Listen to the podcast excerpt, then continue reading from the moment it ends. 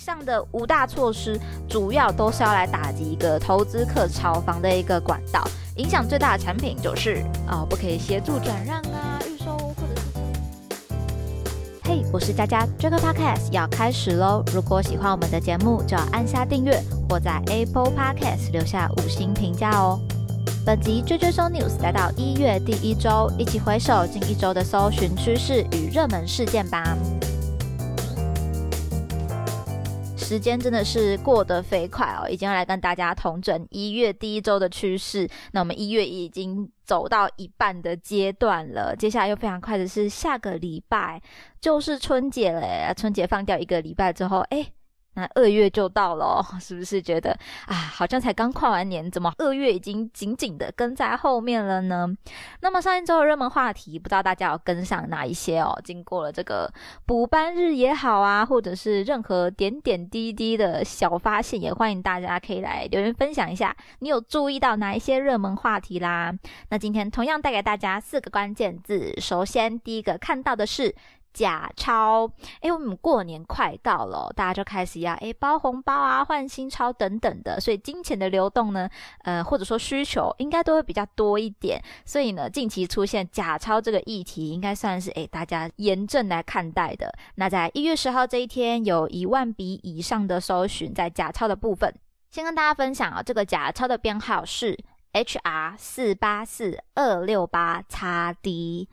HR 四八四二六八叉 D，所以大家如果诶拿到钞票的时候呢，注意一下哦。这边的口号有三个：看一看、摸一摸、转一转，三大要领，清除便是真假。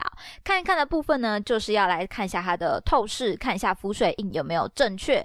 那再来摸一摸，诶文字跟数字面呢有没有一种？墨纹突出纸面的感觉，那再就是轻轻的转一下你的钞券，在正面左下角以及背面左上角的一千会出现金色跟绿色字的变化，就是有这个特殊墨水的部分，相信大家都很熟悉啊。我觉得去什么早餐店呐，或者是诶感觉很熟练的阿姨呢，一收到钞票第一眼都是诶看一下光泽对不对哦。所以大家记得收到钞票的时候呢，都要来检视一下，因为一般来说伪钞的制作手法呢是没办法来复制到。的一个墨水变化，所以这个是安全的辨识方法，大家一定要好好的记下来了，千万不要被一些玩具假钞来欺骗。毕竟新年还是新希望啦，我们要好好的大家一起，嗯，赚红包、领现金，这才是开开开心心的过年啦。接下来第二个关键字看到的是平均地权条例，在一月九号有五万笔以上的搜寻。那这个话题呢，其实就是嗯，在这一周以来持续都有在延烧的啊，因为大家都有在关注说这个条例是不是真的能够达到打炒房的一个效果呢？所以这个修正草案在十号的时候在立法院顺利完成了三读。虽然他没有明确的指出说什么时候会开始执行这一个条文，不过实施日期。将由行政院定制啊，大家都可以密切的来关注一下。这一次的修正草案呢，有五大重点，分别是第一个，限制换约转售。那这一部分其实也是大家蛮关注的一点了。它主要是针对预售屋或新建成屋的买卖契约，嗯，除了它规范的一些特殊的对象啊，或者是状况之外，是不可以转售转让给第三人的。建商也不能说，哎，帮助这个想要转售的人协助他转换契约等等。的方式，违规者可以按互动处罚五十至三百万元，所以这边就是第一个打防的措施了。再来第二点呢，重罚炒作的行为，还有第三点，建立检举奖金制度，这两点呢就比较清楚明了了。你不要来炒作的行为被我抓到的话，我就重罚你。然后再来就是民众，如果你有任何你有发现有这种炒作行为的话，就可以来做检举而获得奖金的制度。哦，这有一种突然让我马上想到我们在抓一。些交通违规啊，环境违规的时候，也会出现一些正义魔人检举的部分哦。我只是不知道在这个操作行为上要怎么样去发现啊，或者说搜证呢，来提出一个证明而来领取到这一个奖金。但我相信还是会有一些专业的人士可以做到这一件事情，也许就可以达到一个诶全民一起来监督、来遏制这些行为的效果了，值得观察一下啦。那么第四个呢，就是建立司法人购买住宅许可制。那这个部分呢，分为两点哦。你要是免经许可的，或者说你需要经过内政部许可才可以来做购买的两个类别。那在你需要经过呃内政部许可类别里面呢，购买后的五年内不得办理转移、让与或预告登记哦。这一点也算是大家比较着重讨论的一点。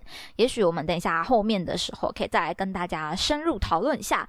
再来第五点。就是解约申报登录啦。那这边以上的五大措施，主要都是要来打击一个投资客炒房的一个管道。影响最大的产品就是预售屋。不知道大家听到这边之后有没有感受到呢？啊，不可以协助转让啊，预售屋或者是车屋契约不可以转让啊，五年内不得办理转移等等的方法，都是要来嗯严防这个炒作的行为哦。那这边就有一些很多新闻都在讨论啊，或者说分析这将带来哪一些影响。对于建商而言，可能就会面临到诶新案难卖、余屋又多的问题。所以呢，有剩余的话，就会出现降价了，因为想要赶快售出嘛。那么如果有房屋降价的话，诶，也许大家就会开始思考说，我到底有没有机会来买房呢？所以这边我也查到一些资料了。你想要趁机捡便宜购入预售屋的民众，这边专家建议呢，还是要回归基。基本面了，就是你这个预售屋，它是不是有符合你需求的一些生活机能啊、交通啊、市场采买方便性等等的条件？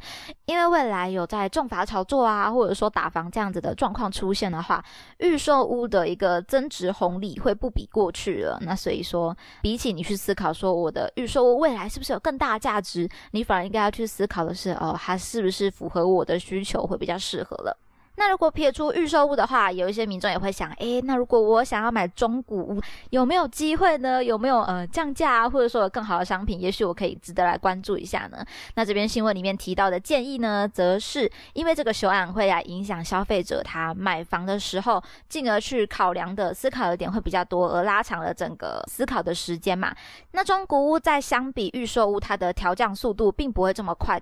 近年来，也许有一些炒作过头的蛋白区、蛋壳。区的房价，如果它没有明显下修的话，大家可以多多考虑，不用急着下手。那毕竟因为现在这个新法也还没有正式上路啦，或者说它是不是真的能够达到大家预想要、大家期待的一个效果呢？其实都还是值得来检视一下的。毕竟新法上路，有时候还是会需要一些。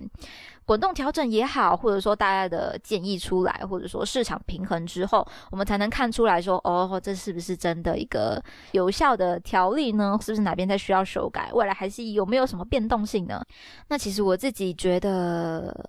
毕竟现在好像对年轻人来说，要买到一个房子真的是非常困难的一件事哦。包含我自己也这么想啊，无聊的时候会看一下啊。那所以在高雄啊这一带附近的房子到底是什么样的价格呢？我每次看完都觉得，哎呀。我应该 怎么努力都买不了房吧？不知道条例出来之后会不会有什么样的改变哦？不过其实现代年轻人觉得自己买不到房的比例增加，那可能对于租屋租一辈子这件事情，或者说跟买一栋房子之间的一个。嗯，价值相比，也许大家都会更会去思考这件事情了。OK，总之呢，关于这一项条例，不管你是建商朋友，或者说你在卖房或者是自有房屋的民众朋友，也许你有任何对这个条例的想法哦，都可以来分享给佳佳啦。那么接下来再看到第三个关键字是尾牙吃挂包，其实还蛮有趣的哦。关键字在一月七号达到两万笔以上的搜寻，看到的时候觉得怎么一回事才会把。尾牙吃挂包这一件事情亮出来呢，那稍微查了一下哦，就是原来这一天一月七号嘛，刚好是补班日。